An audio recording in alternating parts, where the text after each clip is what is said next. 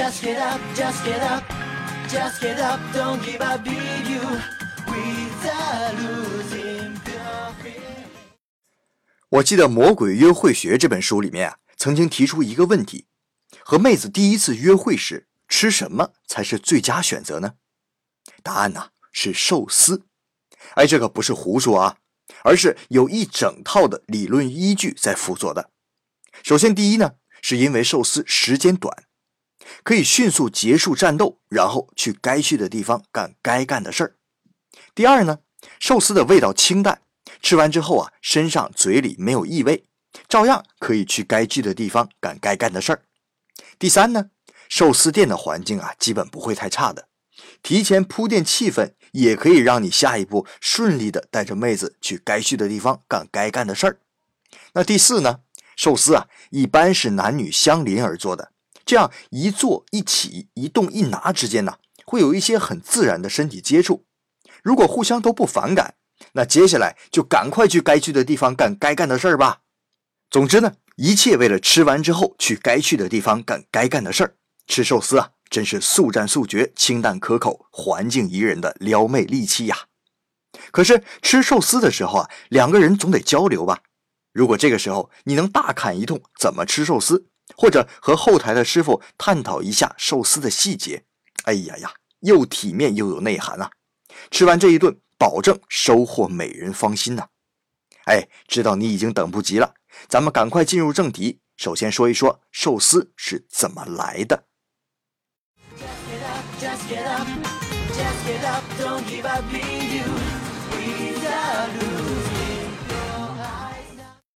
寿司啊，起源于东南亚一带。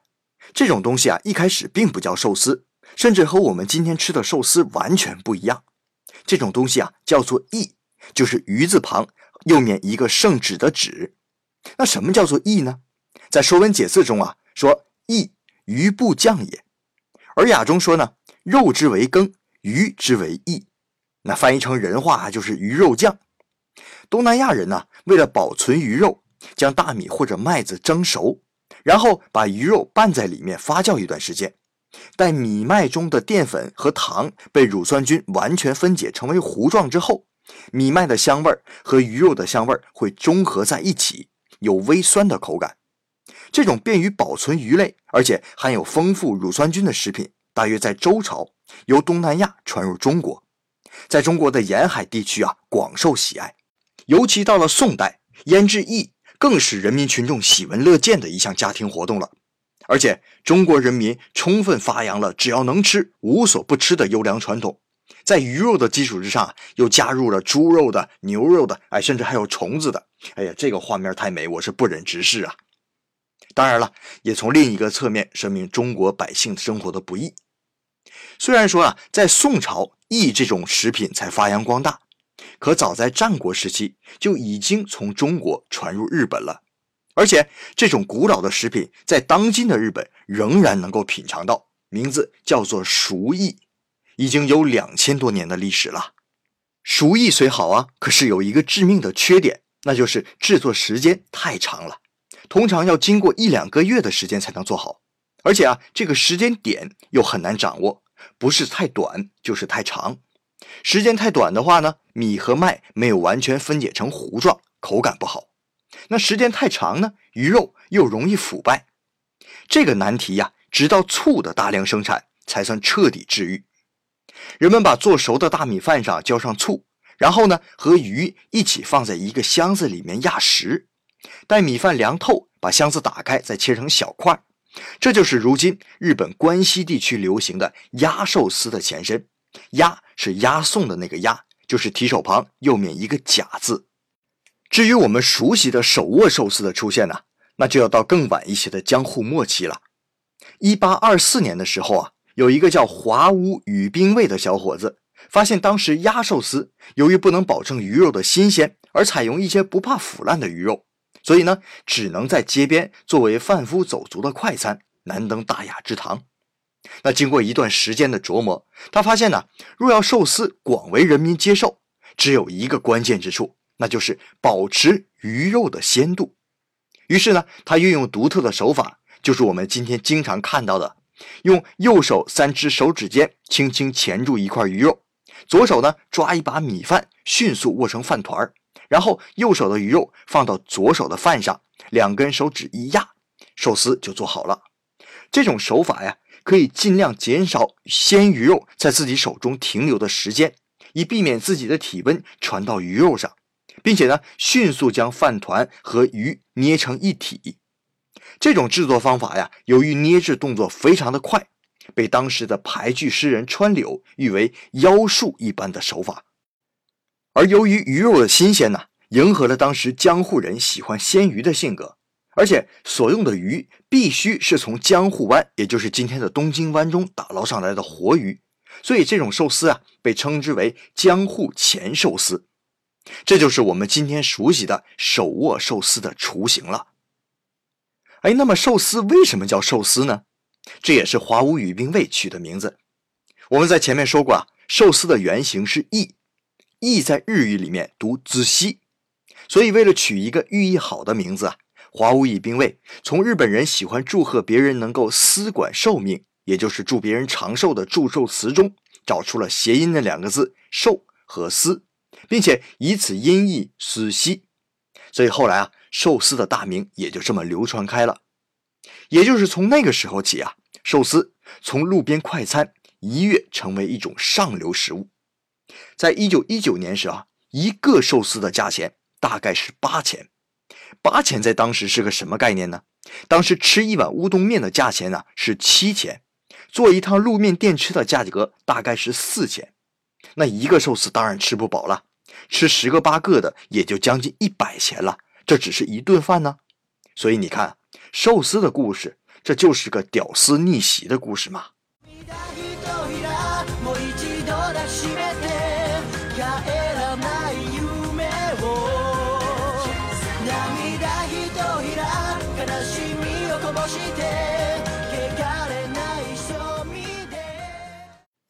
如今在日本常见的寿司店啊是回转寿司。可是，在真正的日本吃货心中，吃寿司还得是去真正的寿司屋，坐在吧台里自己点自己吃，那才是顶级美食家的逼格啊！可是啊，传统的寿司店里单点一个寿司就价格不菲，而且啊有不少的礼数和潜规则，这么不亲民的地方，看着就有点害怕了吧？别害怕，你不是有老杨的吗？老司机带路啊！但是今天由于音频的局限性，我们只能尽量解答一些经常困扰大家的问题。等将来啊，老杨开直播以后，再带着大家实地考察一番。到时候大家一定要捧场哦。首先呢，最多的问题就是吃寿司用手还是用筷子呢？这可能是所有人的疑问吧。对于大多数中国人和日本人来说啊，那当然是用筷子了，又干净又方便。可是用筷子啊，很不容易掌握力度。把寿司夹碎，这是大忌。所以呢，也有传统的日本人说啊，江户人就是用手来吃寿司的。但同时啊，用手来吃又会使寿司快速升温，从而破坏寿司的鲜度。哎，那真正的方法是什么呢？答案是啊，随便。但只要记住，无论用手还是用筷子，只要鱼肉那面就蘸酱油，只有这样，下面的饭团才不会碎。而且啊，鱼肉蘸酱油之后会减少本身的腥味儿，发挥出最大的香味来。其实啊，吃寿司的主旨就是如何能够优雅干净的把寿司吃到嘴里，所以其他的那些啊，那都是细枝末节了。那第二个问题啊，就是吃寿司有顺序吗？比如最近网上有一些说法是吃寿司时啊，要按照味道鲜淡厚重的顺序来吃，比如先吃红鲷鱼或者比目鱼。接下来呢是味道比较厚重的金枪鱼啊，或者海胆或者鲍鱼，最后才是味道比较甜的鸡蛋烧寿司，日语也叫玉子烧寿司。可现实中啊，有不少人不爱吃红鲷鱼或者比目鱼，难道人家不爱吃还硬逼着吃吗？哎，牛不喝水强按头这事儿啊，日本人可干不出来。所以呢，事实上吃寿司的先后顺序是啊，随便吃寿司嘛。本来就是为了如何品尝到更加美味的寿司，所以呢，按顺序吃的说法啊，是为了怕一开始吃味道比较厚重的，然后再吃比较清淡的，就体会不到清淡鱼肉的味道了。不过这样也不怕，吃完了浓厚的，再吃一点姜片，喝一点绿茶，把口中的余味清除掉，这样就 OK 了。虽然呢，上面我说的这个随便那个随便的，好像没有那么多繁文缛节，不过在寿司店里却有一条绝对不能随便的事，那就是不要忽略别人的感受。虽然没有明文规定啊，不过要是坐在吧台的时候啊，和邻座的客人打个招呼的话，接下来的气氛会更加融洽。另外呢，寿司的味道是很微妙的，所以尽量不要吸烟，也不要喷太多的香水。这些味道啊，都会影响到自己和其他客人的味觉。另外呢，寿司店每天供应的数量有限，所以哪怕自己很喜欢的某一种寿司，也要尽量避免一直点，以免影响别人。其实啊，寿司就算再怎么高档，我们前面讲过，它仍然是路边快餐演变过来的。就像是一个屌丝，就算他再怎么出任 CEO，迎娶白富美，走上人生巅峰。走在大街上，也不能忘了一起受苦时的兄弟吧？这叫做不能忘本。